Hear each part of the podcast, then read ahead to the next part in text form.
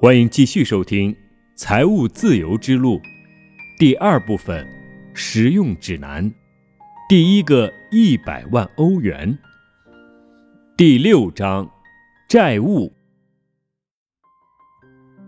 绝不要用短期的解决方案来应对长期问题。丹尼尔 ·S. 佩纳，交易和并购。当今社会。负有债务对许多人来说司空见惯，在德国，每四个家庭中就有三个家庭负有消费债。为什么不去负债呢？谁想要一辈子当吝啬鬼呢？学业结束之后，我在大约一年的时间内欠下了接近四万欧元的债务，因为我无论如何不想像我父亲那样生活。他每次买东西时都要拿出一个小本子，用一支削尖的铅笔写上“波多冰激凌零点四马克，一九六八年八月三日”。几乎每个人都看到了他的这一行为，太尴尬了。德国是在二零零二年一月一日后正式启用欧元的，马克在那之后才退出了历史舞台。我绝不能让别人认为我很吝啬，于是我经常邀朋友们去餐厅吃饭。我还需要一辆大轿车来展现身份。此外，我还必须支付一些其他的费用，类似于税收。最终，我只得求助于这一伟大的发明——信用卡。有了信用卡，我就不用自己付钱，信用卡公司的人会帮我付款。至少我暂时先不用付钱了。之后我就听到有人说：“他真是人生赢家呀，他过的都是头等生活。”我过起了头等生活，不喝气泡酒，只喝香槟酒；不吃牛排，只吃上等里脊。我像一个富人一样生活在未来世界，而很快。过去以账单、催债信和高贷款利率等方式不断的打扰我。作为一个业绩优异、收入颇丰的销售人员，我总是能够获得新的信用卡。于是我开始进行交替还款，也就是说，我得到一张新的信用卡，然后用新的信用卡去还旧信用卡的账单。就这样，我将自己卷入了一个螺旋式下降的财务状态中。我不了解你的个人情况是什么样的，也许你必须阅读这一章，作为你的最后一根救命稻草。也许你完全不存在消费债的问题，那么请你一定要读完前面几页。也许你虽然负有消费债，但还在正常范围内，这种情况下，请你还是要读一读这一章。也许你在读完之后会产生一种新的观点。类似于这条左右铭的观点，将不好的事扼杀在摇篮之中。愚蠢的债务和明智的债务。当然，债务也分为不同的种类。在买房时，抵押贷款是以房屋价值为依托的，但有一些原则你必须考虑。否则，你只能为公司或为自己贷款。我认为，负有消费债是一种非常危险的行为。家具、汽车、旅行、音响、电视机和其他家用电器，是造成消费债的几个典型理由。许多年轻人认为，在自己搬入新家的那一天，他们必须有全新的装修，而我要劝你打消消费债的念头。记住，我们想要的东西并不等同于我们需要的东西。而如果是建设一家公司，那么情况又完全不同了。在当今社会，如果缺少 OP，也就是其他人和 OPM，也就是其他人的钱这两个重要支柱，公司不可能快速发展壮大。我们来研究一下消费债的优点和缺点吧。首先说说优点。消费债根本没有优点，更准确地说，消费债是愚蠢的行为，对人产生破坏性的效果。打击人的积极性，消磨人的精力，使我们最终陷入一种恶性循环。为什么？我们有两种运用自身精力的方式，努力找出一个长期解决方案，或是找出一个短期解决方案。短期解决方案存在的问题就是，我们实际上与长期目标相距更远。我们的目标是变得富有。如果我们使用信用卡只是为了眼下能够过上纸醉金迷的生活，那么我们只会消磨掉自己的积极性。原因如下：首先，一段时间之后，我们会发现自己无法再继续下去。这时的金钱是可以计算的。如果算一算自己的总收入，发现它是负数。那么我们不禁就会问：我究竟是为了什么而工作？其次，我们也会毁掉自己的动力，因为我们在今天就已经把自己未来的工作报酬花出去了。最后，我们会知道或是意识到消费债不是个好东西，但行为与自己内心深处的声音背道而驰，我们就失掉了自信。自信心不足就意味着动力不足。我们期待自己的境况变得越来越好，而我们的动力很大一部分都来自于我们的这一期望。我们致力于长期策略，自己才会成为专家，使自己的境况越来越好。而受到个人债务压迫的人，缺少时间和动力来执行这一策略。相反，他必须不停地去做一些琐碎的事，仅仅是因为这些事现在变得很紧急。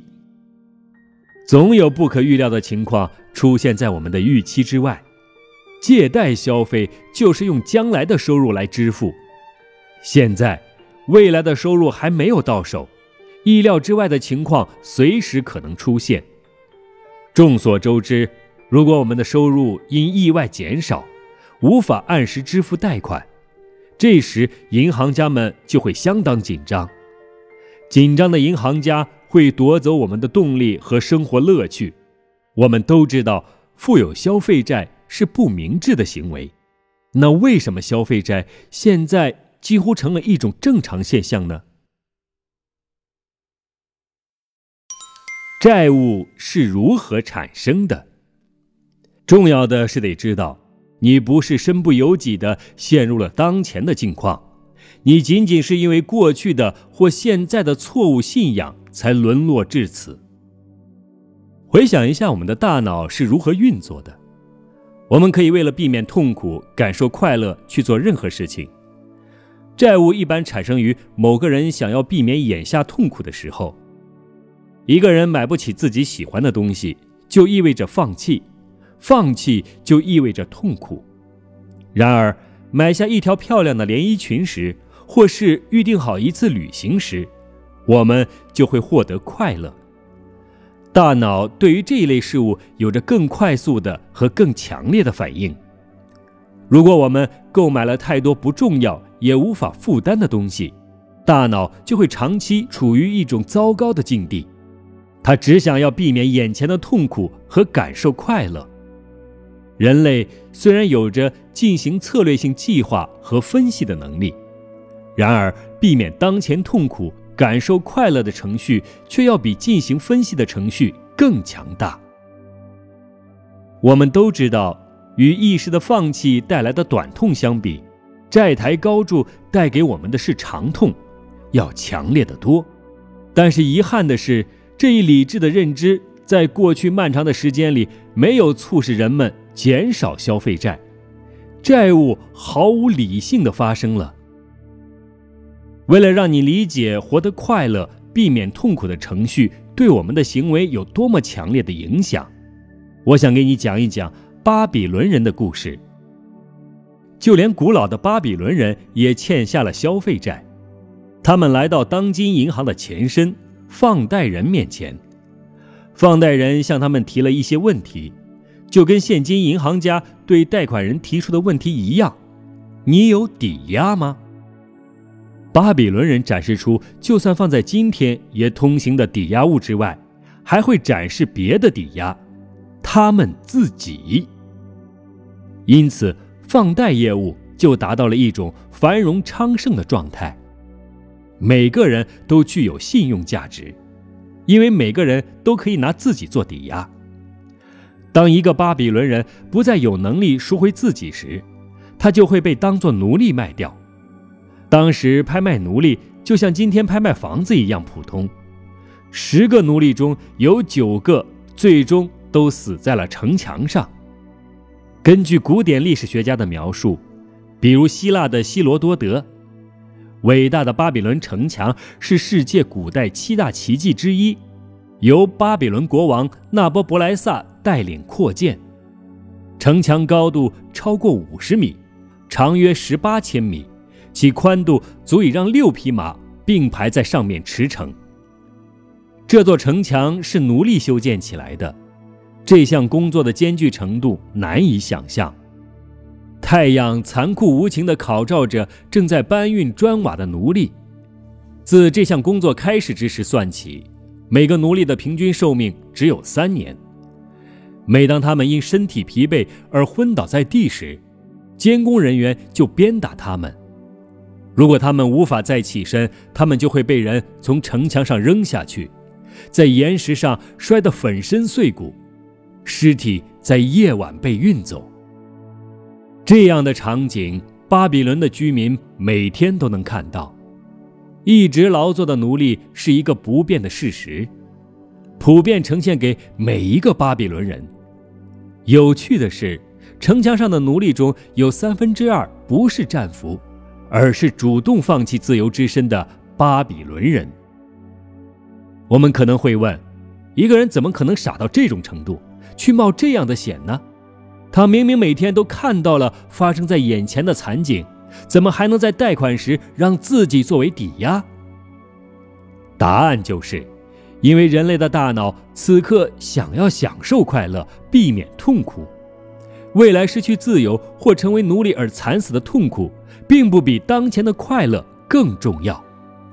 从理性分析的角度出发。你可能无法理解这种情况。这样说吧，我能够预料到会发生什么，因此我也能够聪明的避免消费债。这个想法在当时并没有发挥作用，实际上在今天也没有发挥作用。虽然我们最终不会像古巴比伦人那样有严重的后果，但如果我们负债，我们也会陷入一种与奴隶类似的境况当中。我如何避免债务？古代有贷款的巴比伦人，他们中的大多数都沦为了奴隶，但是古代也有不去向放贷人求助、善于理财的巴比伦人，这些人积累了财富。使巴比伦成为了也许是当时最富裕的城市，两者之间有何区别呢？有的人就是有过人的能力，却在经济上倾家荡产；也有的人十年前白手起家，如今却坐拥金山。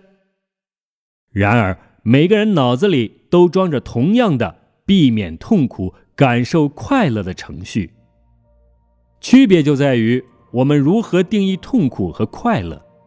我们的信仰体系生根发芽，他们决定我们什么时候感受痛苦，什么时候获得快乐。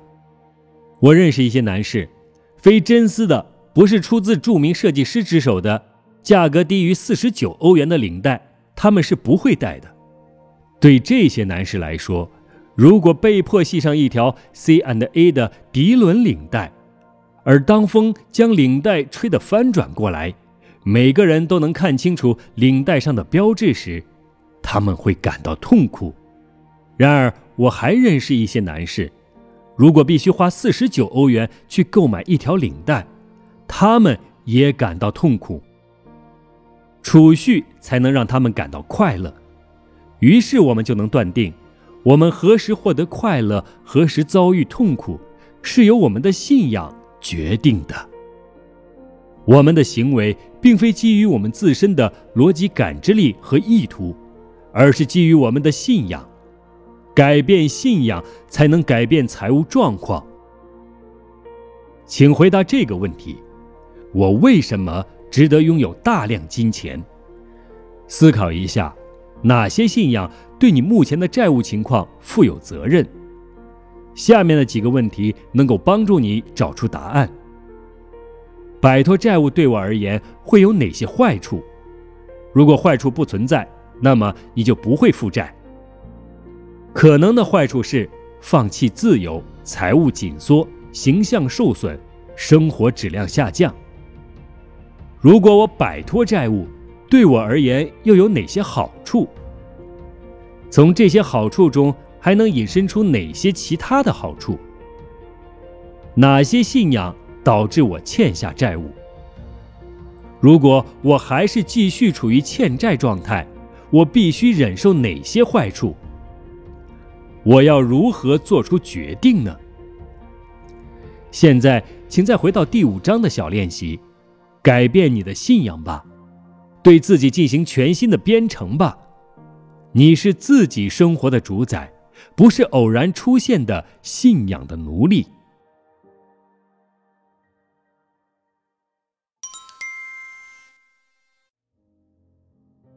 消除债务的十三个实用建议：一、向你的长期目标看齐，问一问你自己，你的所想、所言、所为是否对你实现目标有所帮助。